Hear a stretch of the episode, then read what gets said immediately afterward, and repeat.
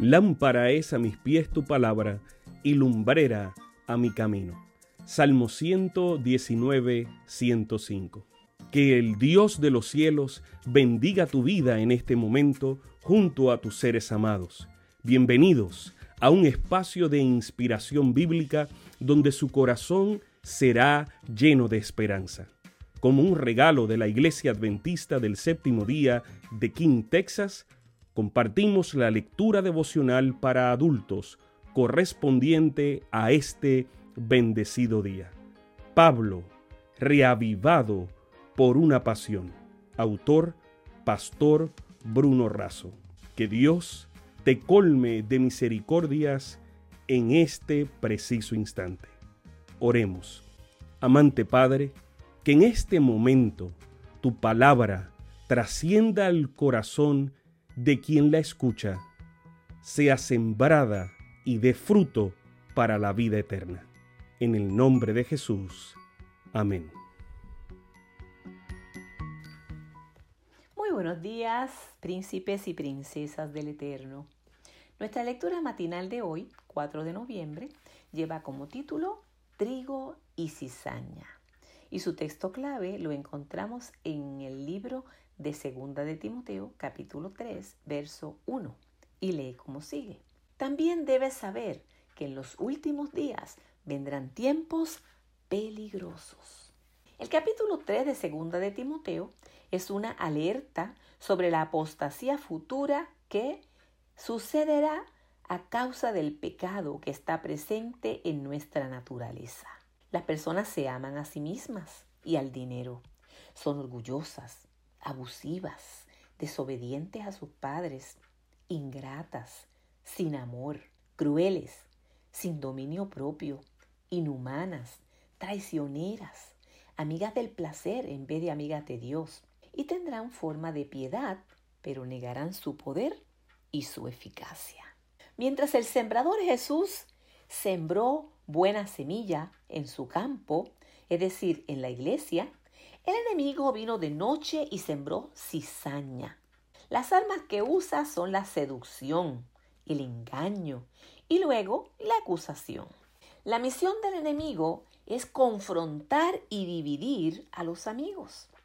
Nos acusa ante Dios y le habla mal de nosotros. Y luego, y luego ante nosotros acusa y habla mal de Dios. En Palestina, cuando el, trigo ya estaba sembrado y alguien venía y sembraba encima cizaña, era considerado un acto de venganza, con el fin de arruinar su sembradío y su cosecha. La cizaña alcanzaba unos 60 centímetros de alto y solo cuando maduraban sus granos de color oscuro podían distinguirse fácilmente de los cereales. Las semillas eran venenosas, causaban vértigos, convulsiones y en algunos casos hasta la muerte. No tenemos que temer al enemigo, pues tenemos un amigo sembrador que ya lo ha vencido y en él podemos ser vencedores. No solo es el dueño del campo, es también nuestro defensor, consolador y restaurador. Elena de White en Joyas de los Testimonios, página 108, nos dice lo siguiente.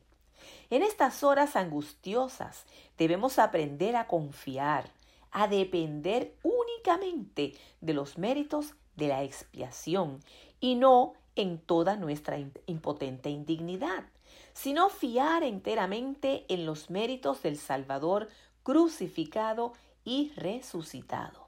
Nunca pereceremos mientras hagamos esto, nunca. Pablo insiste a Timoteo que para permanecer firme, ligado a la palabra del Señor y al Señor de la palabra, debemos escudriñar las sagradas escrituras, que impactan en la vida de las personas. La palabra le dio a Timoteo rumbo y fuerzas para aceptar la salvación de Dios y para conducir a la iglesia. Por todo esto, como bien dice Billy Graham, estudie la Biblia para ser sabio. Créala para ser salvo y practíquela para ser santo. Recuerde que nosotros somos la Biblia que muchos leen y los sermones que muchos escucharán. Dios te conceda un feliz y bendecido día lleno de su presencia e infinito amor. Dios te bendiga y como siempre, recibe el abrazo de Jesús y el mío.